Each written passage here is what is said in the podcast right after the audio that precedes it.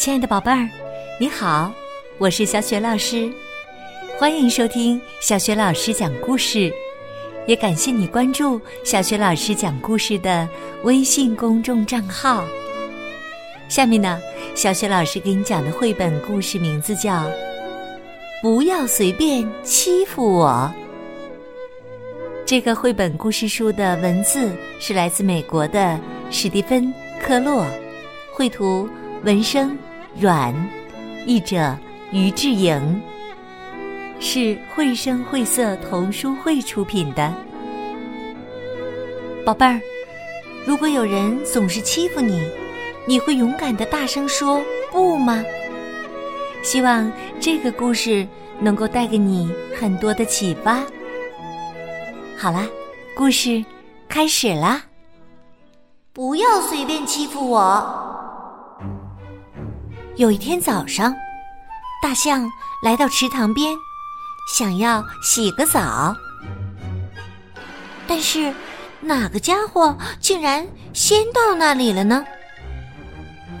原来呀，是河马，它在池塘里正玩的高兴。大象生气的瞪着河马，他说：“河马，你立刻给我离开！我要安安静静的洗个澡。”大象的个子比河马大很多，所以河马只好稀里哗啦的逃离了池塘，准备去路边休息一会儿。咦？是谁躺在路上呢？原来呀，是狮子，它正躺在路上呼呼大睡呢。河马用它的大嘴巴推挤着狮子，他说：“河马，你快给我走开！我现在需要这个地方。”河马的个子比狮子大很多。所以，狮子只好跑向茂密的草丛。但是，哪个家伙竟然睡在他最喜欢的地方呢？原来呀，是花豹。它的呼噜声十分响亮。狮子生气的看着花豹。狮子说：“花豹，快给我滚开！”我要在这里好好睡个午觉。狮子的个子比花豹大很多，所以花豹只好跑向附近的大树。但是，哪个家伙竟然坐在树干上呢？原来呀，是小猴子。他正坐在树上享受清凉的微风呢。花豹生气的看着小猴子，花豹说：“小猴子，快给我滚下这棵树！”花豹的个子比小猴子大很多，而且它非常凶猛，所以小猴子只好赶紧跳到其他树上去。你猜，小猴子在那里遇见了谁？原来是他的妈妈。小猴子立刻跳进妈妈的怀里，说：“妈妈，花豹欺负我，它让我滚下那棵大树。”妈妈说：“孩子，你必须勇敢的反抗他。你回去告诉花豹。”那根树干很宽大，足够你们两个一起待在上面啦。可是小猴子还是很害怕。小猴子说：“它的个子很大。”妈妈说：“我跟你一起去找它。”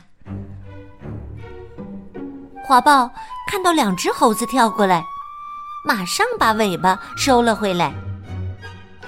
猴子妈妈在小猴子的耳边小声的说了些话。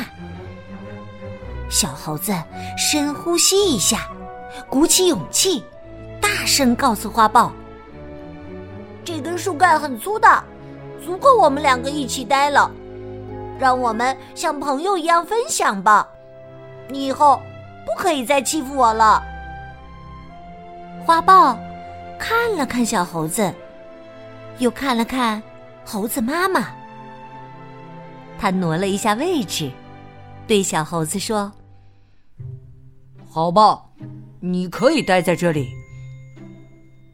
小猴子和妈妈马上靠了过去。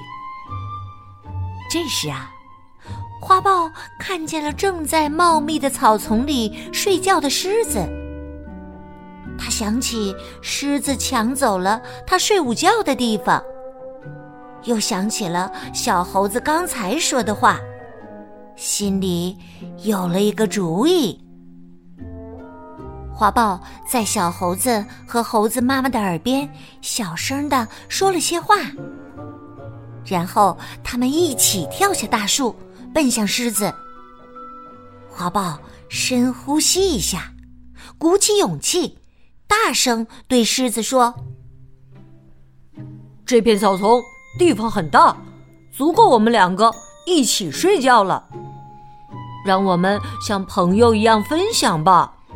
你以后不可以再欺负我了。”狮子看了看花豹，又看了看两只猴子，他往旁边挪了一下，对花豹说。好吧，你可以留下来。花豹和两只猴子马上靠了过去。这时，花豹看见了躺在路上的河马。他想起河马怎样叫他走开，又想起花豹刚才说的话，心里有了一个主意。狮子在花豹、小猴子和猴子妈妈的耳边小声的说了些话，然后他们一起跑向河马。狮子深呼吸一下，鼓起勇气，大声对河马说：“这条路很宽，足够我们一起休息了。让我们以后像朋友一样分享吧。你以后。”不可以再欺负我了。河马看了看狮子，又看了看其他动物。他说：“好吧，你可以留下来。”狮子和其他同伴马上靠近河马，站过来。这时，河马看见了远处的大象。他想起大象怎样叫他离开池塘，又想起狮子刚才说的话，心里有了一个主意。河马在狮子、花豹、小猴子和猴子妈妈的耳边，小声的说了些话，然后他们一起跑向大象。河马深呼吸一下。鼓起勇气，对大象说：“这个池塘很大的，绝对容得下我们两个。让我们像朋友一样分享吧。你以后不可以再欺负我了。”大象看了看河马，又看了看其他动物，他说：“好吧，下来吧。”河马立刻跳进池塘里，很快，他们就互相追逐着玩了起来。大象说：“呵呵呵，真好玩啊！”河马说：“哈哈，真的很好玩啊！”狮子、花豹、小猴子和猴子妈妈也一起跳进池塘里。猴子妈妈说：“这个池塘很大。”不管是大个子还是小个子，都可以一起进来玩儿。以大欺小是不对的，一起分享才快乐呀。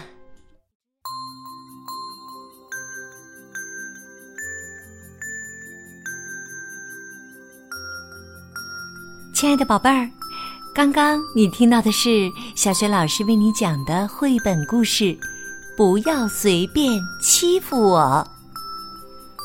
宝贝儿，如果也有人总是欺负你，你会勇敢的大声说不吗？除了对他说不以外，你还会对他说些什么呢？宝贝儿，如果你想好了。欢迎你通过微信给小雪老师留言。小雪老师的微信公众号是“小雪老师讲故事”，宝宝、宝妈和宝贝儿可以来关注一下。这样啊，不仅每天可以第一时间听到小雪老师更新的绘本故事，而且呢，也会更加方便的听到之前小雪老师讲过的一千多个绘本故事。同时呢，也更便于我们的宝爸、宝妈和宝贝儿参与小雪老师组织的绘本阅读分享活动。小雪老师的微信公众号是“小雪老师讲故事”，我的个人微信号也在微信平台页面当中，可以去找一找，加我为微信好朋友。好了，我们微信上见。